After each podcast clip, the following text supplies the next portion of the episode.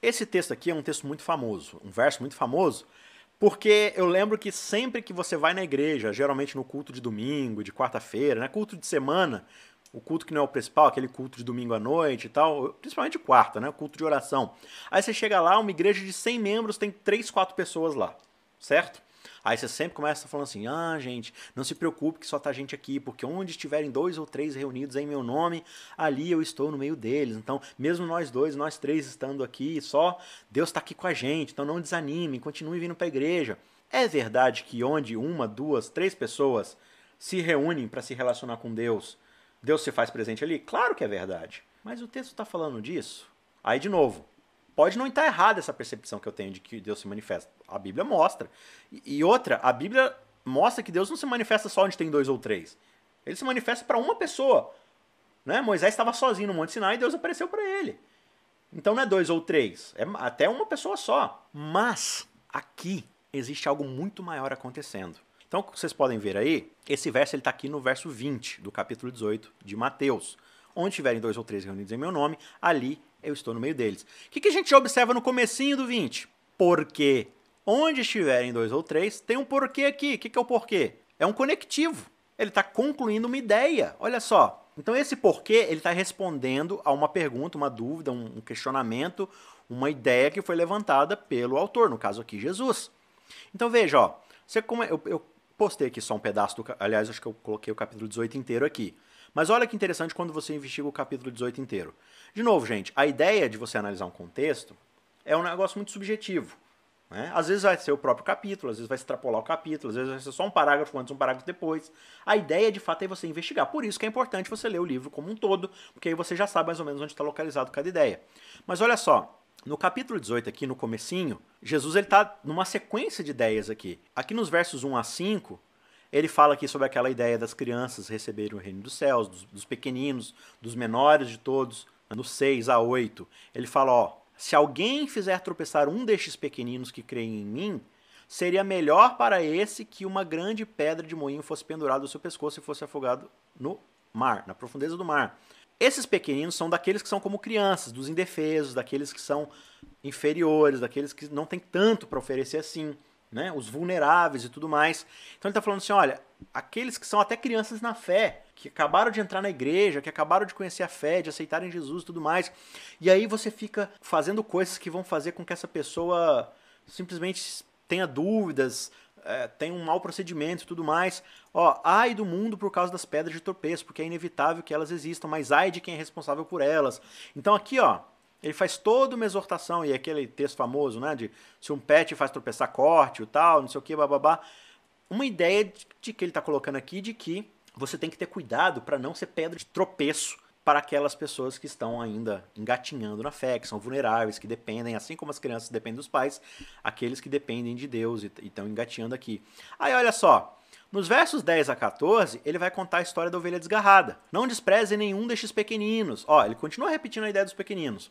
Eu afirmo a vocês que os anjos deles lá nos céus vêm incessantemente à face do meu Pai Celeste, porque o Filho do Homem veio salvar quem está perdido. Então a preocupação aqui de Jesus com aqueles que estão perdidos, com os vulneráveis. Se um homem tiver cem ovelhas e uma delas se desgarrar, não deixará ele nos montes, as 99 indo procurar a que se desgarrou, e se consegue encontrá-la, em verdade lhes digo que ficará mais alegre por causa desta uma do que das 99 que não se desgarraram. Assim não é da vontade do Pai de vocês, que está nos céus, que se perca um só destes pequeninos. Então, de novo, olha, ele começou falando dos pequeninos, que deles é o reino dos céus. Aí, em segundo lugar, ele fala aqui, ó, você tem que evitar a todo custo não fazer com que esses pequeninos se percam. Se eles forem se perder, não deve ser por algo que vocês fizeram.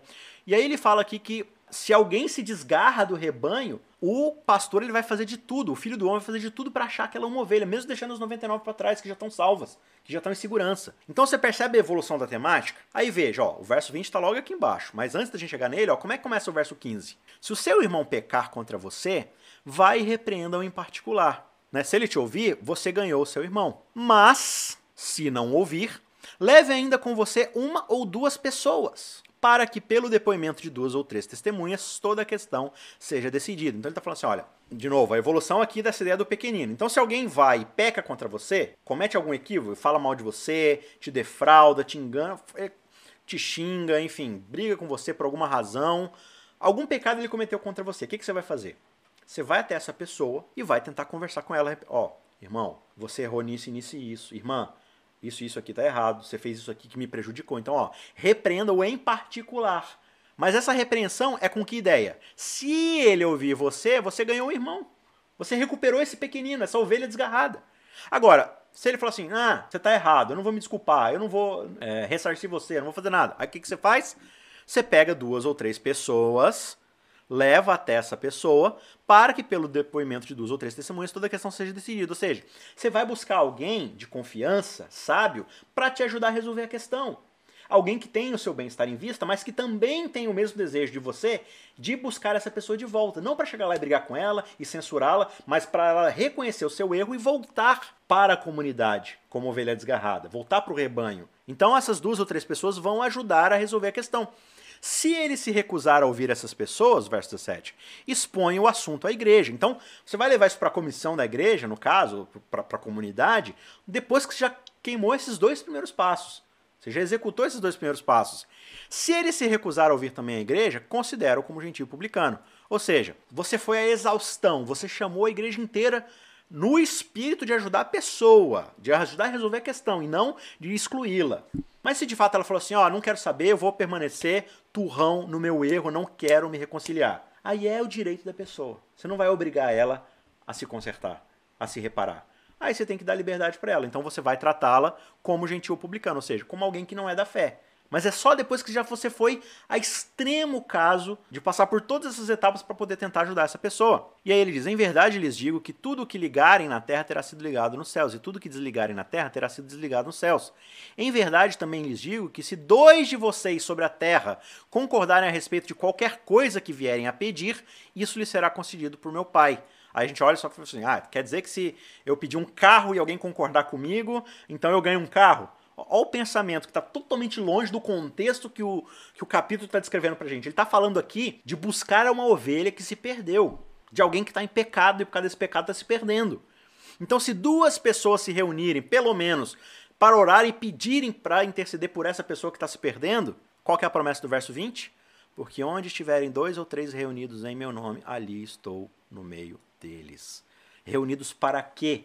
E em nome de quem? Primeiro, estão reunidos no nome de Jesus Cristo. Estar reunido no nome de alguém significa que você está reunido para atender aos interesses desse alguém. E quais são os interesses desse alguém que você está reunido em nome dele? Ele falou aqui, ó: o filho do homem veio salvar os que estavam perdidos. Esse é o interesse do nome de quem você está se reunindo. É o nome de alguém que quer ir a largas largos caminhos, largas distâncias para poder restaurar essa ovelha que foi perdida. Então, a ideia aqui de estiverem dois ou três reunidos é para o propósito da reconciliação do pecador com a parte ofendida, para que essa pessoa seja reestabelecida de volta ao convívio da comunidade. E olha, depois você ainda tem aqui ó, a parábola do servo que não queria perdoar. Pedro se aproximou de Jesus e perguntou: Senhor, até quantas vezes meu irmão pecar contra mim que eu lhe perdoe? Até sete vezes? Jesus respondeu: Não digo a você que perdoe até sete vezes, mas até setenta vezes sete. Ou seja, você não tem que colocar limite para o perdão. E ele vai contar aqui a história daquele servo que tinha uma dívida impagável, e aí o rei perdoou, e aí ele tinha alguém que devia para ele uma quantia muito pequenininha, e aí ele não foi lá e perdoou. Ele jogou o cara na cadeia e tudo mais. Então, isso tudo está dentro do contexto aqui dessa centralidade. Todo o capítulo gira em torno da reconciliação com alguém que cometeu algum pecado, alguém que está em dívida para com você, e você vai fazer de tudo que for possível até o extremo do que você puder para se reconciliar com essa pessoa. Agora, se ela não quiser, paciência. Mas assim como o filho do homem foi até a terra e morreu na cruz para se reconciliar com a comunidade, que era culpa nossa, você vai fazer a mesma coisa, mesmo que você tenha que abrir mão do seu orgulho ferido para poder perdoar essa pessoa. Você percebe como é que ler o capítulo todo aqui já lançou uma luz gigantesca nesse único versinho aqui? Porque é uma temática só, como eu falei no começo. O autor está concatenando ideias aqui uma atrás da outra. Então ele contou uma história, falou, deu um exemplo, e aí ele, ele falou sobre ele, aí ele contou uma história, aí ele deu algumas execuções e no fim fez uma aplicação com uma história. Tudo dentro da mesma ideia. Mas eu quero ir lá, pegar um versinho e falar assim, não, viu, eu tô aqui dentro da igreja, então só tem duas pessoas aqui, Deus tá aqui com a gente. Claro, isso é verdade, mas se eu peguei esse verso e tudo que eu aprendi é que eu posso ter duas pessoas no culto de quarta-feira, olha o tanto que eu deixei para trás. E olha, a gente não fez uma análise do texto aqui. A gente só correu o olho. Sabe? A gente não foi sublinhando, ligando aqui, vendo, não, não. A gente só viu o contexto imediato desse texto. Então essa que é a ideia aqui, gente. A gente olha para o texto bíblico e a gente quer pegar ideias em cada versinho, mas não, existe uma ideia completa. Aqui Jesus, ele contou uma história, ele falou sobre si, ele deu algumas regras que eles devem seguir, ele deu algumas obrigações para eles fazerem, deu alguns exemplos, tudo isso para ilustrar um ponto só, que é o ponto do perdão. O ponto dele aqui é: assim como eu vim salvar vocês, você tem que salvar o seu próximo. Ai daquele que faz seu irmão se perder e não corre atrás para poder recuperá-lo. Ou ir até o limite para isso acontecer. Olha que profundidade. Tudo isso com uma leitura superficial para entender o contexto na qual esse único versinho aqui está inserido. Certo? Já que a gente está falando aqui sobre interpretação bíblica e, a leitura do texto bíblico, esse verso aqui é um dos versos mais famosos quando você fala de estudo da Bíblia. Porque é preceito sobre preceito, preceito mais preceito, regra sobre regra, regra mais regra. Um pouco aqui, um pouco ali. Vocês chutam onde é que esse verso aparece? Onde é que a gente usa geralmente esse texto? Qual contexto que a gente usa ele? É de estudo da Bíblia, não é? Ah, como é que você deve estudar um tema bíblico? Não, é preceito sobre preceito, preceito mais preceito, regra, regra, lei, lei, um pouco aqui, um pouco ali. Ou seja, eu tenho que sair pegando versinhos da Bíblia para montar a ideia que eu quero entender mais ou menos. Então é por aqui e por aqui. Claro, quando você vai fazer teologia sistemática, ou seja, você vai estudar tudo que a Bíblia fala sobre um determinado assunto, claro que você vai sair pegando porções. Só que, de novo, analisando cada uma dentro do seu contexto e tudo mais. Agora, será que esse verso está falando disso? Então, veja, gente, é, é uma meta-contextualização. Será que esse texto está falando sobre interpretação bíblica? Ou se a gente levar a interpretação bíblica a sério, esse texto não vai estar tá falando sobre interpretação bíblica? Então, gente, vocês conhecem essa, esse verso aqui, né? Vários dos estudos bíblicos eles aparecem e tudo mais. Só que eles acabam sendo usados mais como ilustração do ponto do que de fato o que o texto quer dizer. Então, acho que é legal tirar esse verso aqui do caminho, porque ele justamente às vezes traz pra gente uma falsa concepção do que é interpretar a Bíblia. Então veja, ele está em Isaías 28, esse texto.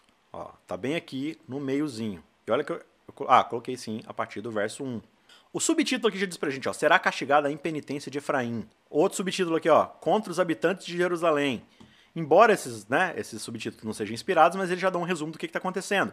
Então, ó, aqui ele fala muito, ó, a soberba coroa dos bêbados de Efraim será pisada aos pés, a flor caduca da sua gloriosa formosura e tudo mais. O Senhor dos Exércitos será a coroa e glória famosa diadema do restante dos povos. Será o espírito de justiça para os que se assenta, para o que se assenta a julgar e fortaleza para os que se recuam e tal. Então, ó, contra os habitantes de Jerusalém. Vamos ler aqui o contexto em volta. Verso 7. Mas também estes cambaleiam por causa do vinho, e não podem ter-se em pé por causa da bebida forte então ele está falando aqui de gente que bebe bebida alcoólica e fica cambaleando e não raciocina direito. O sacerdote e o profeta cambaleiam por causa da bebida forte, são vencidos pelo vinho, não podem ter-se em pé por causa da bebida forte. Ó, então ele já está estabelecendo um contexto para a gente aqui, certo? Ele está falando de líderes religiosos do povo que não conseguem instruir o povo porque eles mesmos estão bêbados o tempo todo, estão vivendo para si mesmos. Erram na visão, tropeçam no juízo, ou seja, não conseguem estabelecer justiça, erram na forma deles de enxergar as coisas, por quê? Por causa da bebida. Porque todas as mesas estão cheias de vômitos, e não há lugar sem imundícia. A quem, pois, se ensinaria o conhecimento? E a quem se daria o entender, a entender o que se ouviu? Acaso aos desmamados e aos que foram afastados dos seios maternos? Então ele está falando assim: olha, como é que eu vou confiar uma mensagem a líderes religiosos que estão, né, como se Deus estivesse falando assim, ó, eu preciso dar uma mensagem, eu preciso exortar o povo. Mas os líderes que deveriam estar recebendo essa mensagem estão bêbados, estão vomitando na mesa de tanta imundícia, de tanta, sabe, promiscuidade. Aí eu vou dar para quem? Vou dar para os desmamados, os que foram afastados dos seus maternos, ou seja, eu vou dar para bebezinhos, para crianças que não sabem nem falar ainda, que mal acabaram de mamar. E aí entra o verso 10. Porque é preceito sobre preceito, preceito e mais preceito, regra sobre regra, regra mais regra, um pouco aqui, um pouco ali. Eu li em volta ali antes, mas não, não entendi o que isso quer dizer. O que isso tem a ver com os caras bêbados? Preceito, preceito, regra, regra, um pouco aqui, um pouco ali. O que isso tem a ver com os caras bêbados? Vamos continuar a leitura? Ó, verso 11. Pelo que por lábios gaguejantes e por língua estranha falará o Senhor a este povo, ao qual ele disse: Este é o descanso, dai descanso ao cansado, e este é o refrigério, mas não quiseram ouvir. Então ele está falando assim: olha, já que não tem líderes para receber essa mensagem e exortarem o povo, eu vou dar por meio de lábios gaguejantes, por meio de língua estranha. Agora, o que isso quer dizer? Aí você precisa de um estudo um pouco mais profundo. Mas o que ele está falando é que ele vai encontrar outros meios de dar essa mensagem. E aí o verso 13 diz: Assim, pois, a palavra do Senhor lhe será o quê? Preceito sobre preceito, preceito e mais preceito, regra sobre regra, regra e mais regra, um pouco aqui, um pouco ali. Para que vão e caiam para trás e se quebrantem, se enlacem e sejam presos. Isso aqui parece para você uma metodologia de estudo bíblico? Ou será que Deus está falando assim, olha, vocês aí que ao invés de receberem minhas palavras, vocês ficam, não, porque é, a, a impressão que dá aqui numa leitura superficial é que os líderes religiosos eles recebem a palavra de Deus e ao invés de interpretá-la corretamente para instruir o povo, eles ficam pegando pedaços e coisas e descontextualizando e tirando. Parece que ele está falando justamente do contrário do que a gente usa o texto para falar. E esse pedaço aqui diz: olha, após eles ouvirem a palavra do Senhor, que vai ser preceito sobre preceito, regra sobre regra, tá um pouco aqui, um pouco ali, eles vão cair para trás e se quebrarem e vão ser presos enlaçados. Ou seja, vocês ficam distorcendo a palavra de Deus, é como se fosse tipo assim, Deus está falando e o povo está assim, lá, lá, lá, lá, lá, lá, falou isso, né? falou aquilo, falou não sei o que lá.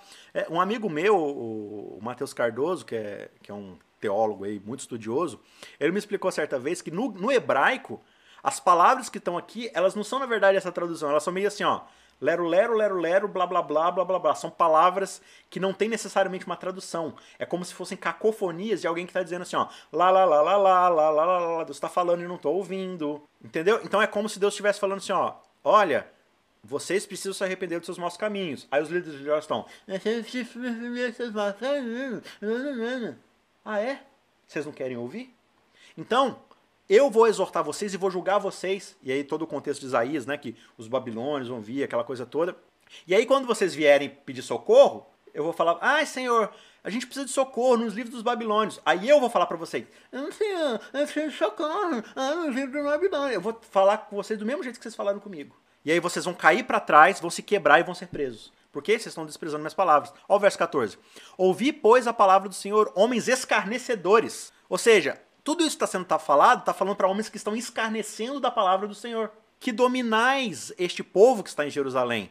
Porquanto dizeis, fizemos aliança com a morte e tal. Então eles começam a falar assim: ó, oh, a gente está fazendo aqui nos nossos acordos e tudo mais, e vocês estão ignorando aquele que se assenta em Sião e tudo mais. Aí eles, ó, oh, eu farei juízo, tal, não sei o que, tal, tal, trarei as coisas a prumo né? A vossa aliança com a morte vai ser anulada, tal, tal, tal, tal, tal, tal. E aí você tem que entender tudo no contexto histórico, toda a mensagem do profeta. Mas você observa, lendo aqui em volta do texto, que aqui não é uma utilização sobre como estudar a Bíblia. Aqui ele está falando da forma como os líderes religiosos que estão têm responsabilidade sobre o povo estão escarnecendo da palavra do Senhor. Completamente diferente da ideia. Então, aqui é como não estudar a Bíblia. E não como estudar a Bíblia. É não seja escarnecedor da palavra de Deus. Não fique zombando da palavra de Deus, olhando para aquilo e falando assim: ah, isso aqui não interessa, ah, não quero saber disso aqui, ah, bababá, só vou ficar com isso aqui. Não, tenha zelo pela palavra de Deus. Né? Completamente diferente. Ok, vamos para outro texto aqui. Texto famoso aí de tricô. De quando você tricota lá um passarinho. Tricota não, quando você borda lá um, um passarinho, coloca esse versinho aqui para pendurar no banheiro. Como se fosse um Twitter, né? Na verdade, esse aqui é um combo, são dois versos diferentes e os dois estão no mesmo contexto e os dois são mal, mal interpretados. Ó, Agrada-te do Senhor e ele satisfará os desejos do teu coração. Ou seja, se eu fizer as coisas que Deus quer, ele vai me dar tudo que meu coração deseja. Será que é isso que Deus quer dizer? O outro é: entrega o teu caminho ao Senhor, confia nele e o mais ele fará. Se eu confiar em Deus, ele vai fazer tudo que eu quero. Tudo vai se resolver na minha vida e eu não preciso me preocupar com nada, porque na verdade, se eu deixar na mão de Deus, então tudo que eu quero ele vai realizar. Vamos ler o texto? Salmo 37. Não te indignes, ou te indignes, por causa dos malfeitores, nem tenhas inveja dos que praticam a iniquidade, pois eles dentro em breve definharão como a relva e murcharão como a erva verde. Confia no Senhor e faz o bem. Habita na terra e alimenta-te da verdade. Ó, ele está dando várias ideias aqui, várias coisas que você precisa fazer. Primeiro, não é para você ficar indignado porque as pessoas que praticam o mal estão crescendo, estão prosperando. Não. Eles vão definhar como a relva. Quanto a você, confie no Senhor e faz o que é certo. Então você não vai fazer o que é certo para prosperar ou não. Você vai fazer o que é certo porque é o certo. Você vai confiar em Deus o quê? Fazendo aquilo que ele pediu para você. Habita na terra e alimenta-te da verdade. Ó, agrada-te do Senhor e ele satisfará os desejos do teu coração. Primeiro que dentro dessa própria frase já tem aqui uma ideia de conexão da frase. Quando é que ele vai satisfazer os desejos do teu coração? Ele vai fazer os desejos do seu coração? Sim. Qualquer desejo do teu coração ele vai fazer. Mas quais são esses desejos? São desejos de quem se agrada do Senhor. Se eu me agrado do Senhor, se Deus é para mim o meu regozijo, o meu galardão, o meu conforto, então as coisas que meu coração deseja são as coisas que encontram prazer em quem? No Senhor. Então, o meu coração está inclinado para querer para mim as coisas que Deus quer para mim, porque eu me agrado nele. E se isso é verdade, ele vai fazer essas coisas que o meu coração deseja, porque o meu coração está desejando as coisas que ele deseja para mim. Então, eu me agrado do Senhor primeiro, e aí ele satisfaz os desejos do meu coração. Porque se ele satisfizer os desejos egoístas, então eu não estou me agradando no Senhor, eu estou agradando nos meus desejos egoístas. Ah, então se meu coração deseja um carro, então Deus vai me dar? Então, mas você está te agradando do carro, não do Senhor. né? Entrega o teu caminho ao Senhor, confia nele e o mais ele fará. Ó, Fará sobressair a tua justiça como a luz e o teu direito como o sol do meu dia. Descansa no Senhor e espera nele. Não te irrites por causa do homem que prospera em seu caminho, por causa do que leva a cabo os seus maus desígnios. Deixa a ira, abandona o furor, não te impacientes, certamente se acabará mal. Porque os malfeitores serão exterminados, mas os que esperam no Senhor possuirão a terra. Mais um pouco de tempo e já não existirá o ímpio. Procurarás o seu lugar e não acharás, mas os mansos herdarão a terra. Jesus até fala isso no Sermão do Monte, né? E se deleitarão na abundância de paz. Qual que é o contexto do que ele está falando aqui desde o começo? Ele está falando assim: olha, ao invés de você ficar se desgastando, preocupado com o que os maus estão fazendo, ah, ele fez um investimento lá que enganou um monte de gente e ficou rico. E eu aqui trabalhando honestamente não consigo nada. Entrega o teu caminho ao Senhor, confia nele e ele vai cuidar de você. Agora, esse cuidar de mim é o quê? Cara, não sei, pode ser uma mansão, pode ser arroz com feijão. O que precisa ser feito por mim, ele vai fazer. Agora, a preocupação é, não fique se irritando, ó, verso 7, não fique se irritando por causa do homem que prospera no mau caminho. Ele vai se dar mal. Os mansos, aqueles que confiam e esperam no Senhor, esses vão herdar a terra. E aí, essa terra pode ser a própria terra de Jerusalém, pode ser o reino vindouro. Aí você precisa de uma análise um pouco mais profunda para entender o que está acontecendo. Mas a ideia qual que é aqui? Você não tem que ficar olhando para os lados para ver o que está acontecendo com o outro. O seu deleite tem que estar no Senhor e fazer sua vontade. A sua alegria, a sua satisfação tem que estar em se deleitar no Senhor. Se você fizer isso, então não importa o que os outros estão fazendo ao seu lado. Você não vai ficar, se, você não vai ficar medindo o teu sucesso e comparando com o que está acontecendo ao seu redor. O teu sucesso vai estar medido em se agradar no Senhor. Bem diferente aí da forma como a gente costuma utilizar e quando eu falo a gente, eu falo no senso comum, né? Outro verso muito famoso aqui, ó. Buscai, pois, em primeiro lugar o seu reino e a sua justiça, e todas essas coisas vos serão acrescentadas. Geralmente, a gente tem um outro problema, e esse verso ilustra bem isso, que é o famoso citar versos de cabeça. Certo? A gente não lê o texto bíblico. A gente já parte do. Porque a gente ouve o texto bíblico sendo falado por um pregador, por uma outra pessoa, isso vai se tornando um lugar comum na nossa cabeça. Só que o problema disso é que a nossa memória às vezes nos engana e vai virando uma espécie de telefone sem fio. Geralmente, quando a gente pensa nesse verso, existem algumas versões dela que é tipo assim: ó, busca em primeiro lugar o reino de Deus e sua justiça e todas as coisas serão acrescentadas. Essa frase está certa ou está errada? Ela está errada. Porque ele não diz busca em primeiro lugar o reino de Deus e sua justiça e todas as coisas serão acrescentadas. Qual que é a sutil diferença aqui? Buscai, pois, em primeiro lugar o seu reino e a sua justiça e todas estas coisas vos serão acrescentadas. Como assim estas coisas? De novo, a gente tem aqui um conectivo lembrando a gente de voltar lá atrás. Então, ó, buscai, pois, aqui a gente tem outra conexão conclusiva. Portanto, buscai, portanto, portanto o quê? Baseado no quê? Aí você precisa de uma ideia atrás para entender o que, que ele está falando, porque isso daqui é a conclusão de uma ideia, não é o início dela. Não é o desenvolvimento dela, é a conclusão. Então, com essas duas ideias em mente, ó, o pois e o estas coisas, vamos ler o texto? Ó, tá no finalzinho aqui do capítulo 6. Mas vamos ler aqui do verso 25, ó. Por isso vos digo, não andeis ansiosos pela vossa vida, quanto ao que haveis de comer ou beber, nem pelo vosso corpo, quanto ao que haveis de vestir. Não é a vida mais do que o alimento, e o corpo mais do que as vestes? Observai as aves do céu, não semeiam, não colhem, nem ajuntam celeiro, tal, contudo o Pai Celeste sustenta. Porventura não valei vós muito mais que as aves? Qual de vós, ansiosos que esteja, tal, acrescentar um couve do curso da vida? Então ele está falando aqui sobre a preocupação com o que vai comer e com o que vai vestir. E por que andais ansiosos quanto ao vestuário? Considerai como crescem os lírios do campo, eles não trabalham, nem fiam. Eu, contudo, vos afirmo que nem Salomão em toda a sua glória se vestiu como qualquer deles. Ora, se Deus veste assim as aves do céu e tal, não sei o que lá, quanto mais vós pequena fé. Por que vos inquietais dizendo que comeremos, que beberemos? Ó, com que nos vestiremos? Porque os gentios ou os pagãos é que se preocupam com todas essas coisas. Porque o vosso Pai Celeste sabe que necessitais de todas elas. Gente, o que, que ele falou em todo esse texto aqui? Ele falou de comida e bebida e roupa. o básico que o ser humano precisa para viver. Você precisa ter o que vestir e o que comer e beber. Buscai, portanto, em primeiro lugar o seu reino e a sua justiça, e todas essas coisas, que coisas? Comida, bebida e roupa. Isso vai ser acrescentado a você, não é tudo que você quer. Não, se eu for fiel ao reino de Deus e à sua justiça, então Deus vai me dar tudo que eu quero. Não é isso que está sendo prometido aqui. O contexto fala de comida, bebida e roupa. Porque, ó, o vosso Pai Celeste sabe que necessitais de todas elas. É do que você necessita. Então veja, a gente muitas vezes vai citar isso daqui de cabeça e a gente ignora que tem um todas estas coisas e tudo que tem em volta aqui. E o verso 34 conclui o capítulo dizendo: Portanto, não vos inquietais com o dia de amanhã, pois o amanhã trará os seus cuidados, basta ao dia seu próprio mal. Cada dia seu próprio mal. Então, o contexto todo aqui é não fique se preocupando com as coisas básicas da vida, porque Deus cuida de você assim que ele cuida das aves, cuida das plantas e tudo mais, né? Você não deve ficar se preocupando isso. A sua preocupação ao acordar não deve ser o que você vai comer, o que você vai vestir. Deve ser como hoje eu posso viver buscando o reino de Deus e a sua justiça. E esse, em primeiro lugar, aqui também é muito importante você analisar com calma, né? Que muitas vezes a gente lê aqui em primeiro lugar e a gente só entende assim, buscar primeiro no sentido de ordem, né? Mas aqui não é sentido de ordem, é em sentido de prioridade. Ou seja, em todas as coisas que eu vou buscar, o reino de Deus vai ser levado em consideração primeiro.